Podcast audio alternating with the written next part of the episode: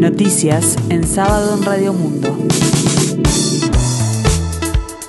Informa Gustavo Pérez de Rueta. El tiempo continúa fresco aquí en el sur y área metropolitana, cielo nuboso a algo nuboso, 16 grados la temperatura, 54% el índice de humedad.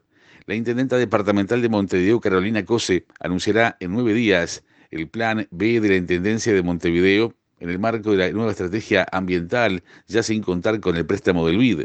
Finalmente, la jefa departamental capitalina adelantó que la Intendencia destinará los esfuerzos presupuestales propios inicialmente previstos para sumar al préstamo BID para un nuevo plan de obras de saneamiento y ambiente que dará a conocer la brevedad. En esta nueva etapa del plan, sin fondos del Banco Interamericano de Desarrollo, priorizaremos las acciones en zonas muy densamente pobladas, tales como cooperativas de vivienda, añadió. Como repercusiones inmediatas a lo declarado por COSE, el senador del Partido Nacional, Gustavo Penadez, afirmó que las prioridades del préstamo del BID a la Intendencia de Montevideo por el tema de saneamiento no estaban fijadas en los temas que el Partido Nacional entiende como fundamentales. El legislador dijo a Radio Montecarlo que la intendenta debería llamarse a una importante introspectiva para poder ver y analizar objetivamente en qué falló para no, por no haber logrado los acuerdos que se podrían haber alcanzado.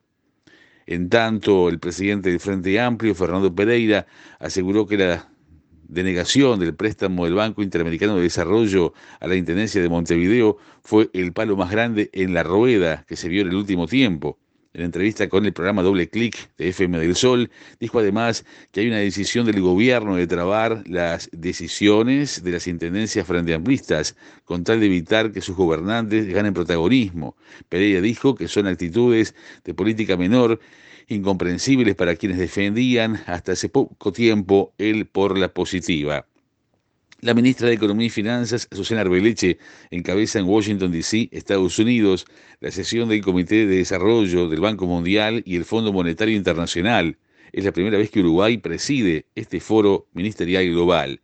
Además, la delegación uruguaya está manteniendo reuniones con autoridades de otros gobiernos, organismos multilaterales e inversores. Arbeleche fue elegida como presidenta por los miembros del foro y ejercerá este rol por el plazo de un año, se informó oficialmente.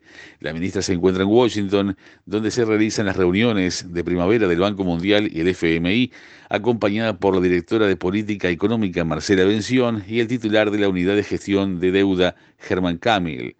Uruguay reiteró el pedido de 2018 para que Brasil autorice la extradición del coronel retirado Manuel Cordero, preso en Argentina por su participación en el Plan Cóndor, según le confirmó el observador el fiscal Ricardo Percivale.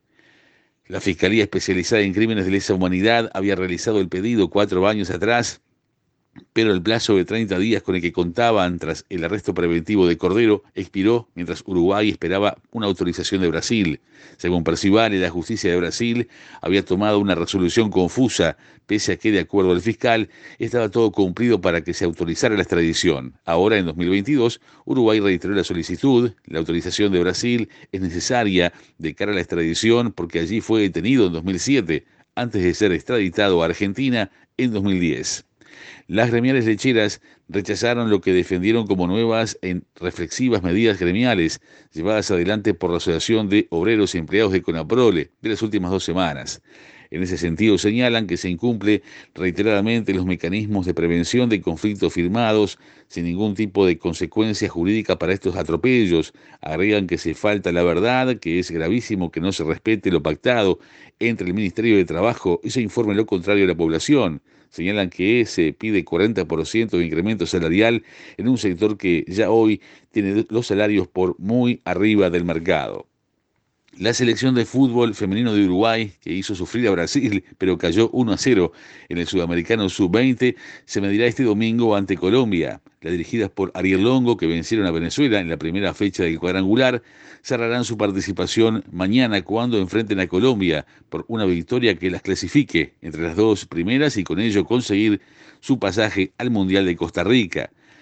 Este domingo Racing y La Luz disputarán a las 10 horas la final del torneo competencia de la segunda división del fútbol profesional. Si terminan empatados, habrá alarga y penales. El partido no sumará puntos para la tabla anual y el equipo que logre el título se asegurará un lugar en los playoffs. En la escena internacional, el presidente ruso Vladimir Putin se reunirá el próximo martes en Moscú con el secretario general de la ONU, Antonio Guterres, anunció el portavoz del Kremlin, Dmitry Peskov.